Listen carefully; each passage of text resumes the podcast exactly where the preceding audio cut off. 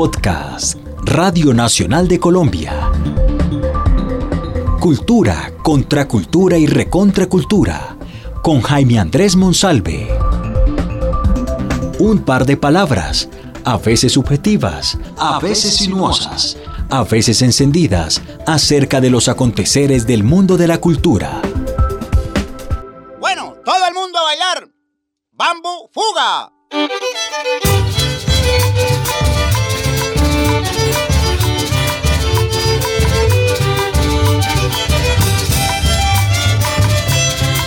Todos, todos estos afrodescendientes, qué cosa tan curiosa, desarrollaron la música a través de violines, de cuerdas frotadas.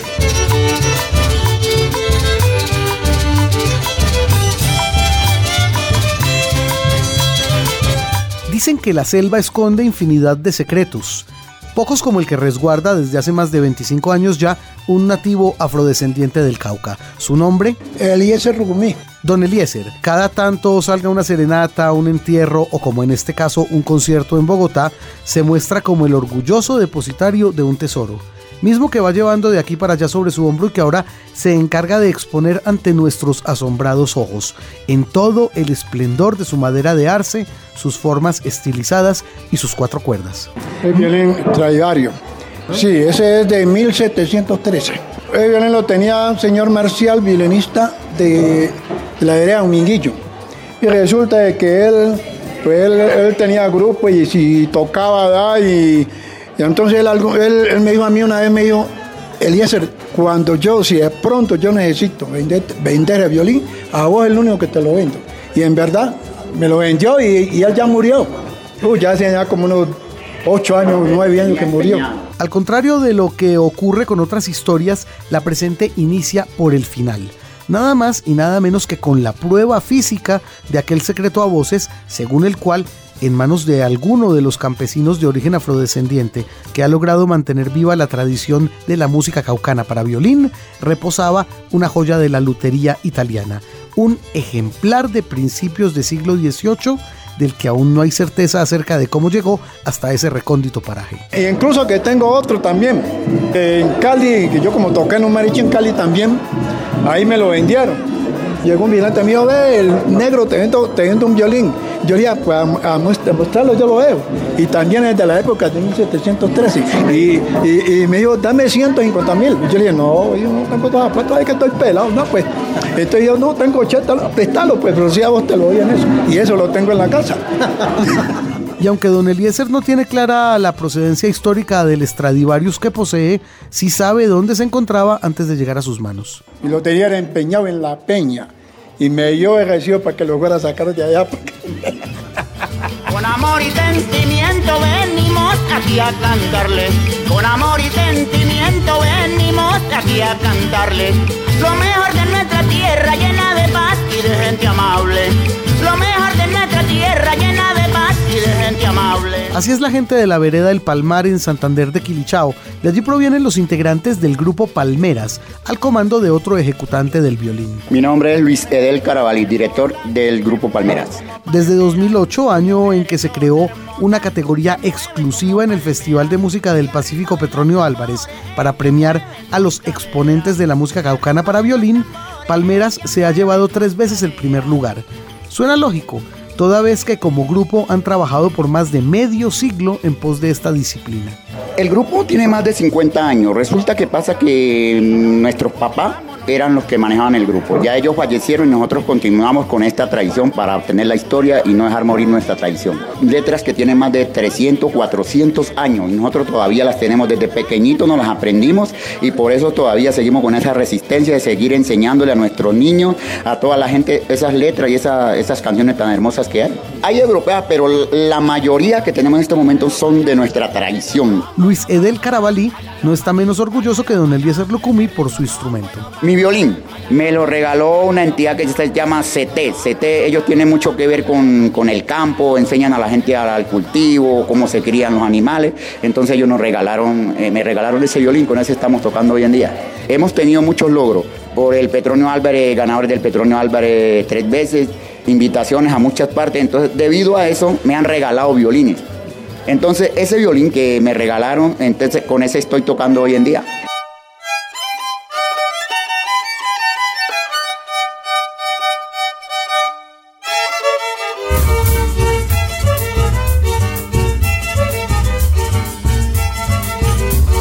La fuga que yo les canto es muy buena para gozar y la baila todo el mundo porque ya no tiene edad. Ni el minueto, ni el rondó, ni partichelas, ni sonatas. El violín en la zona rural del Cauca se toca a ritmo de bambuco viejo, polca y juga. Los integrantes de Palmeras y otros grupos del departamento como Puma Blanca, Brisas de Catalina y Aires del Dominguillo, entre otros, tocan la juga para amenizar una fiesta, dedicar en una serenata o acompañar en un velorio, dejando por un momento el asadón o las labores del hogar para desenfundar el violín. Luis E. del Carabalí. Nosotros alternamos nuestro trabajo porque prácticamente vivir de la música mm, sería imposible. Por eso alternamos con nuestros cultivos. Yo soy mecánico soldador, eh, nuestras mujeres son de, de- también de finca y amas de casa. Entonces, cuando necesitamos ensayar, nos reunimos y entonces intercalamos esa, esa música tan bonita que llevamos. Señoras y señores, llegó la patirrusia.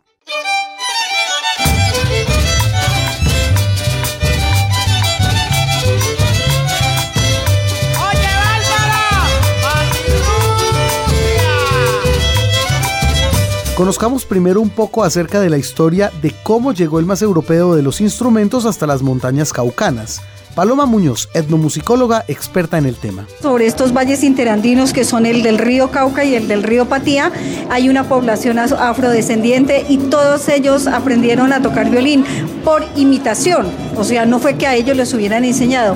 Este violín europeo que llega con las comunidades religiosas, misioneras, recordemos que Popayán es una sociedad esclavista de dos siglos, en donde se asentaron los jesuitas y las comunidades, y fue de ahí de donde imitaron los negros esa, ese violín en la interpretación y en la hechura. Luis E. del Carabalí. Yo sé que los violines son españoles, pero los violines llegaron por nuestros esclavos, primeros esclavos que hubieron, llegaron los violines. Entonces, ellos se apersonaron de esos violines. Entonces, de allí quedó la tradición de los violines. Entonces, nosotros ya nos quedamos con esa tradición. Entonces, por eso, violines negros del norte del Cauca, por eso usted oye nombrar esos violines tan maravillosos que, que suenan en el norte. ¿Y hasta dónde llega hoy el dominio sonoro del violín caucano?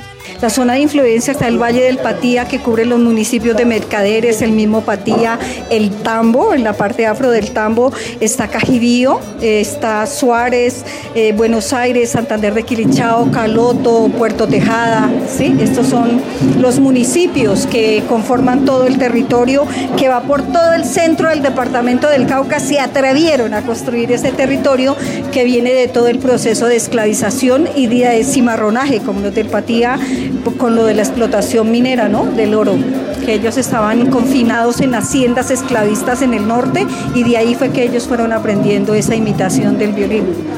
Ya sabemos entonces que los pobladores afro de diferentes zonas del Cauca aprendieron a ejecutar el violín por observación e imitación. De esa misma manera, a falta de un Stradivarius como el de Don Eliezer Lucumí, sus primeros instrumentos fueron hechos por ellos mismos. Hubo la necesidad porque los violines de Guadua no nos sonaban como queríamos que nos sonaran, porque eran hechos por nosotros mismos.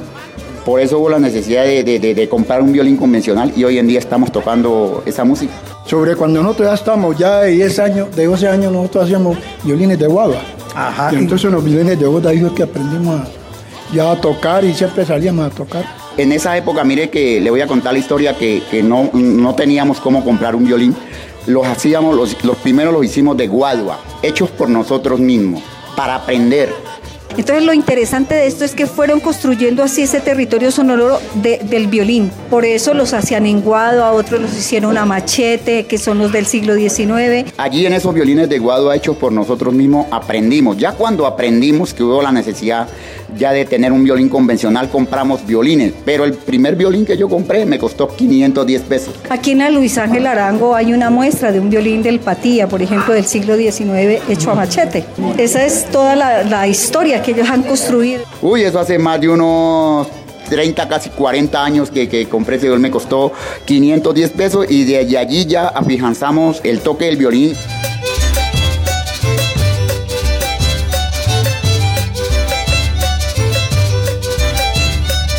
varias iniciativas se han adelantado alrededor de la necesidad de preservar esta manifestación cultural.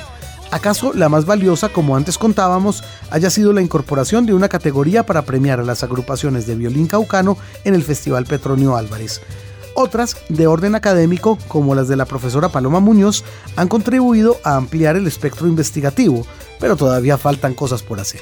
Bueno, hay varias cosas, hay propuestas, se tiene con el Ministerio de Cultura, hacer propuestas desde mi misma Universidad del Cauca, estamos trabajando a través de estos proyectos de investigación, es que relación con la gobernación para que podamos salvaguardar, porque de todas maneras los violinistas están muriendo, ¿no?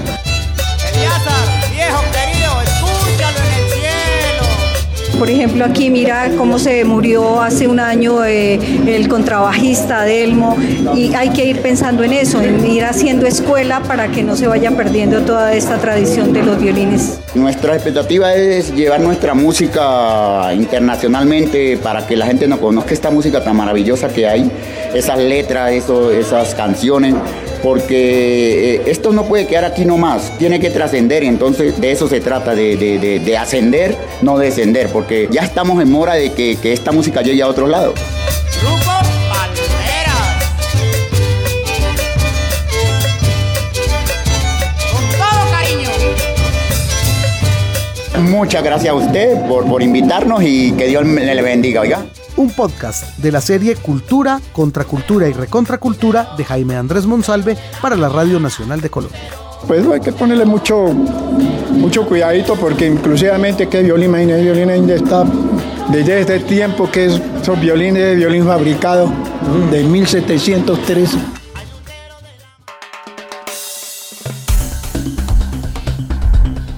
Acabas de escuchar Cultura, Contracultura y Recontracultura con Jaime Andrés Monsalve. Un podcast de Radio Nacional de Colombia.